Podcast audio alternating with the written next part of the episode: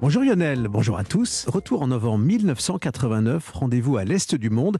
Bonjour Franz-Olivier Gisbert. Bonjour Philippe. Écrivain avant tout, c'est à la passion des mots qui font vivre les idées que vous devez votre carrière prolifique. Des romans, des essais, des portraits politiques, des confidences sur votre foi et votre défense des animaux. Franz-Olivier Gisbert, il y a chez vous un franco-américain qui s'intéresse aux esprits libres, capable de changer le monde, capable de porter sur notre terre un regard novateur.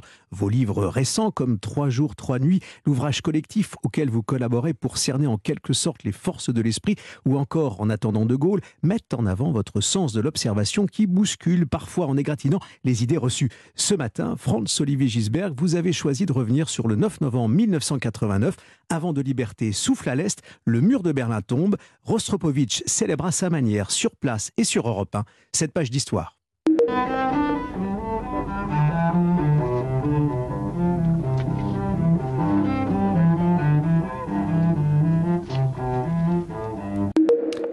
Euh, Franz-Olivier Gisbert, cette date, le 9 novembre 1989 On l'entend là en musique, mais vous y avez mis des mots. Bah, il y a des tas de dates historiques, évidemment. Euh, j'en ai vécu quand même pas mal. J'ai quelques heures de vol, vous avez remarqué. Euh, il y a évidemment le 11 septembre.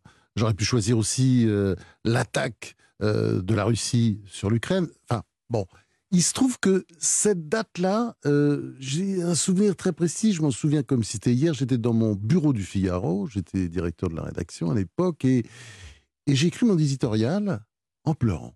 En pleurant, c'est-à-dire j'ai écrit et en prenant. C'est la première fois de votre vie de journaliste écrivain que euh, finalement votre plume se mélange à une larme. Euh, non, pas une larme, des larmes. C'était inondé, c'était des larmes de joie. Je vous cache pas. C'était évidemment des larmes de joie, mais parce que j'avais des amis en Allemagne, vous des amis à votre bureau à ce moment-là. Oui, bien sûr. Je voyais une espèce de libération derrière. Enfin, tout cet espoir qui était et tout ça qui sortait, et j'étais heureux. Et j'ai tapé cet édito, cet édito vraiment. Je, à l'époque, euh, ouais, c'était. Je me souviens très bien, mais j'étais. Le, le, le clavier était plein de larmes. Vous vous souvenez du titre? Non, je me souviens de quelques mots du titre.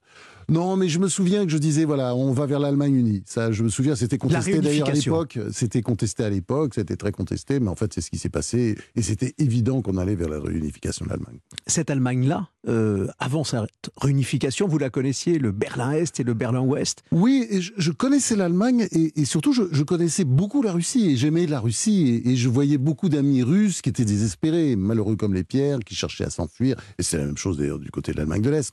Il y avait un tel malheur et là, on, sentait une joie débordante des deux côtés du mur, d'ailleurs.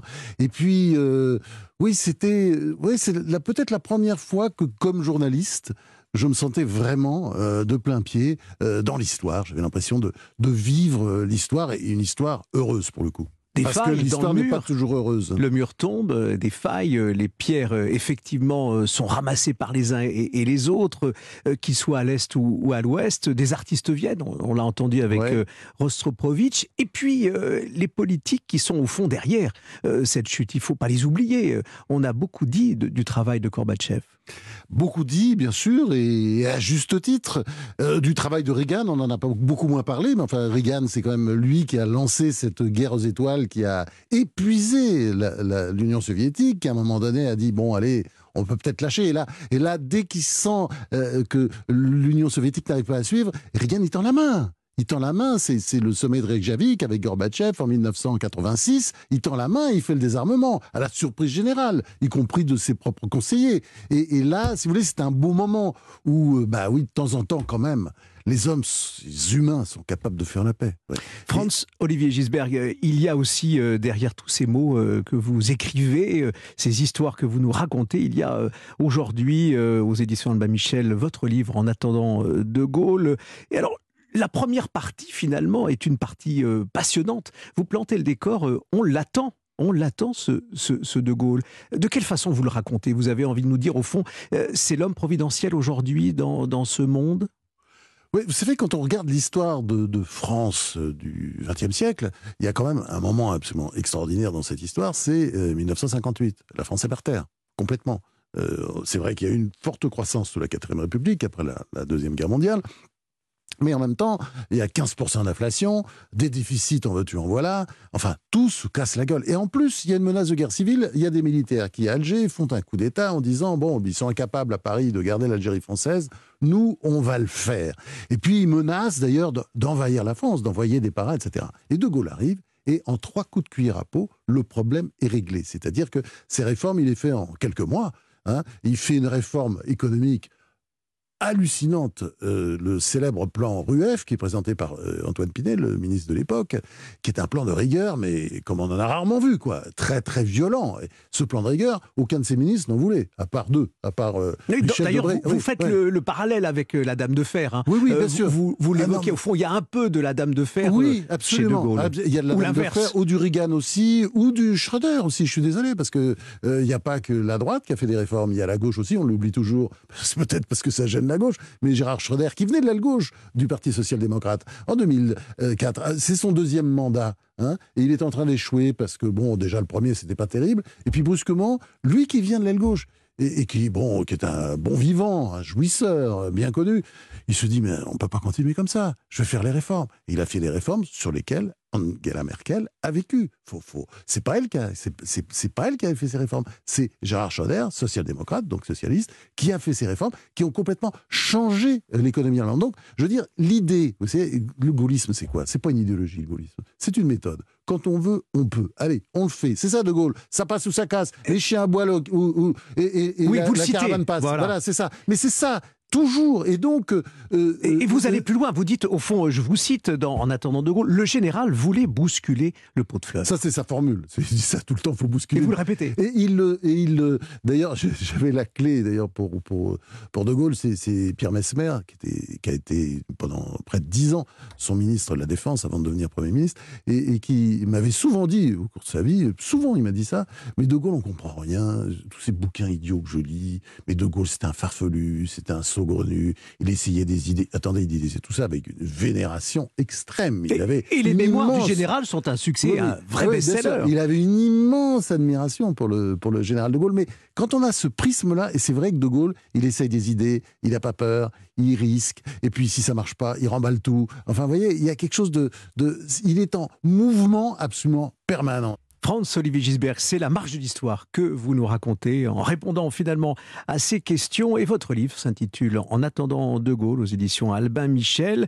Euh, je rappelle qu'avec vous, nous avons euh, vécu, revécu ce vent de la liberté en novembre 1989 avec la chute du mur de Berlin. Vous avez choisi, car euh, ce morceau est dans votre playlist, pour se dire au revoir, Dimitri Chosakovitch et son concerto pour piano. À bientôt.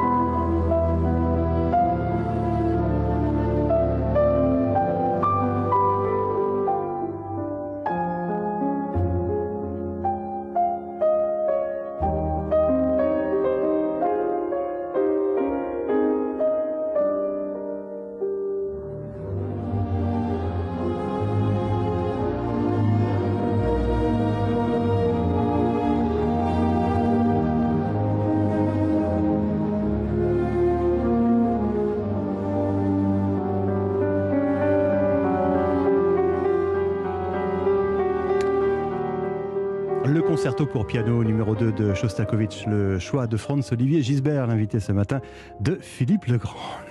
Il est 6h50 minutes. Lionel Gougelot.